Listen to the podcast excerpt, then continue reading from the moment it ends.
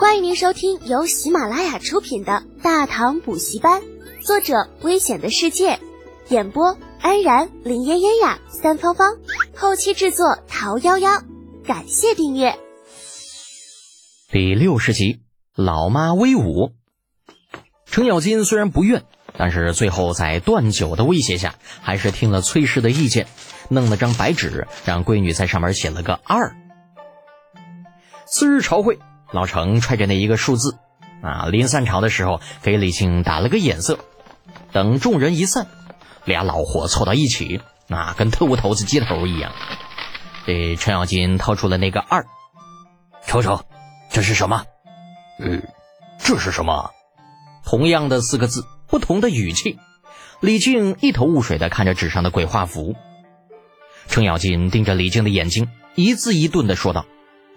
你真不知道？李靖用看傻子的眼神看着老程，理所当然的答道：“你不说，老夫如何知道啊？”老程眨着牛眼儿，忽然把手里那纸团成了一个球，语带双关道：“嗯，你不知道就算了，这东西啊，以后就归俺老程了。”莫名其妙。李靖横了老程一眼，拂袖而走。这皇帝陛下还在立正殿等着呢，哪有功夫跟这老货扯皮呀？程咬金盯着李靖的背影，眼珠子乱转，啊，忽然露出一抹得意的笑容。嘿，这老东西，既然你说不知道，俺老程就不客气的笑纳了。李靖并不知道程咬金在想些什么啊。三朝之前，李二特地命人通知他，一会儿到立正殿见驾，这事儿可耽误不得。等他来到立正殿。那就见李二已经摆好了棋局，正摆出一副悠然自得的样子，等在那里。要是来的正好，来来来，与朕对弈一局。臣遵旨。李靖紧张的心情不由得一松，上前跪坐于李二对面，将白子置于自己面前。黑先白后，这是下棋的规矩；君臣父子，这是做人的规矩。李二见状，倒也没有客气。微微一笑，执黑先落一子，随口道：“药师啊，这两日德姐那孩子在忙什么呀？”李靖心中一动，执白子置于棋盘，躬声道：“回陛下，听洪福说，似乎他最近在捣鼓一种叫做香皂的东西。呃，这孩子总是喜欢那些奇技淫巧的东西，说他也不听。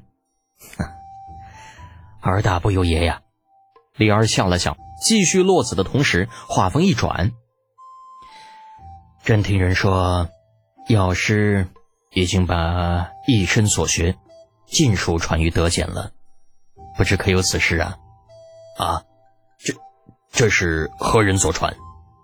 李靖一呆，那手里刚刚拿起的棋子，啪的一下又落回了棋篓之中。药师不必紧张，朕不过就是随口问问。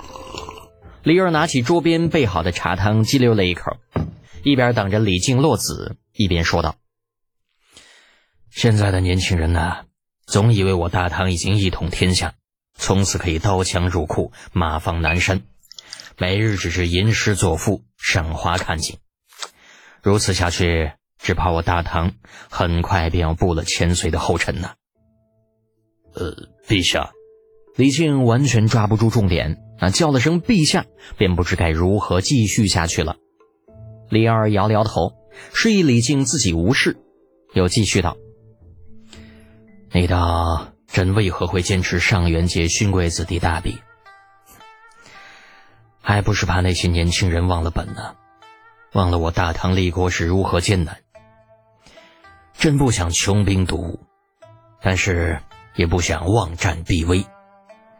眼下……”大唐有你们这些忠耿之臣照应着，藩邦一国不敢轻举妄动。可若干年后呢？岁月催人老啊！那，李靖还不知道李二想说什么，这些话按说不应该说给自己听才是啊。正疑惑间，却听李二又转了话锋：“朕喜欢德简那孩子，是有原因的，不是因为他救过朕的皇后，而是因为……”那孩子务实，杜康酒也好，缝合术也罢，还有那治疗疫情的手段，这些都对国家大有益处。那又是那个臭小子，李靖不知道应该是高兴还是郁闷。别人家的孩子也就在秦楼楚馆争个风吃个醋打个群架啥的啊，最多也就是被抓进武侯卫所，花俩钱也就解决了，这多好啊！而再看看自己家那个小王八犊子，不管干啥那都是惊天动地啊！酿酒搬空了一座长平仓，弄个缝合术收了六个太医当学生，呃，满京畿的都在闹瘟疫。大家伙躲都躲不及，偏生这个小王八犊子，他要往里边冲。虽然入了皇帝陛下的法眼，可是老子都他妈快被吓死了，好不好？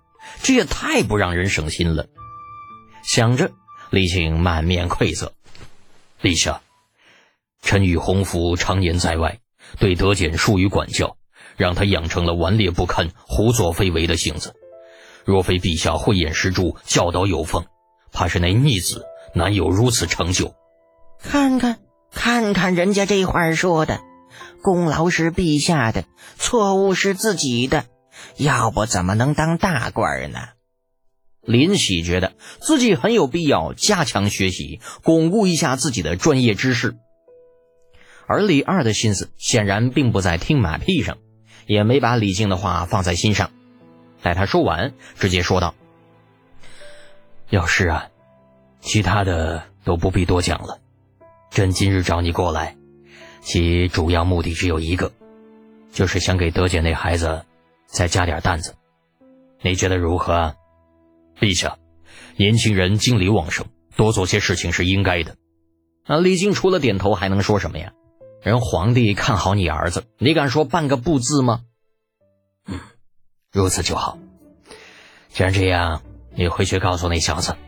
让他除了每日上午陪太子进学之外，下午便去军营待着，把左领军卫领府训出个样来。半年之后，如果能在全军大比中名列前茅，朕便准了他的要求，让他在十六位里进行全军选拔，征训新军。啥？新军？这是啥时候的事儿？我咋不知道？家里那个小王八蛋到底还有多少事瞒着自己呢？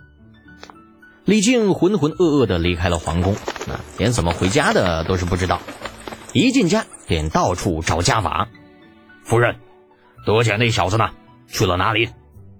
洪福见李靖气急败坏的样子，连忙问道：“夫君，你这是怎么了？德简又在外面惹什么事儿了？”李靖找不到儿子，便把火气撒到了洪福头上，哼。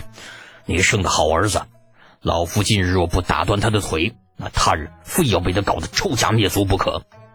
呀，打断我儿子的腿，我儿子干啥了？老娘可就这么一个儿子。哎呦，李靖，你能啊你？还打断我儿子的腿？你动他一指头试试。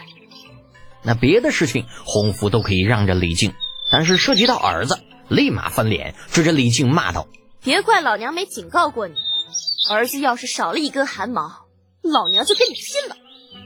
呀，李靖那听得一愣一愣的，都被骂懵了。这，哦，我不过说句气话而已。啊，刚刚从外面回来的李浩，老娘威武霸气！听众朋友，本集已播讲完毕，请订阅专辑，下集精彩继续哦。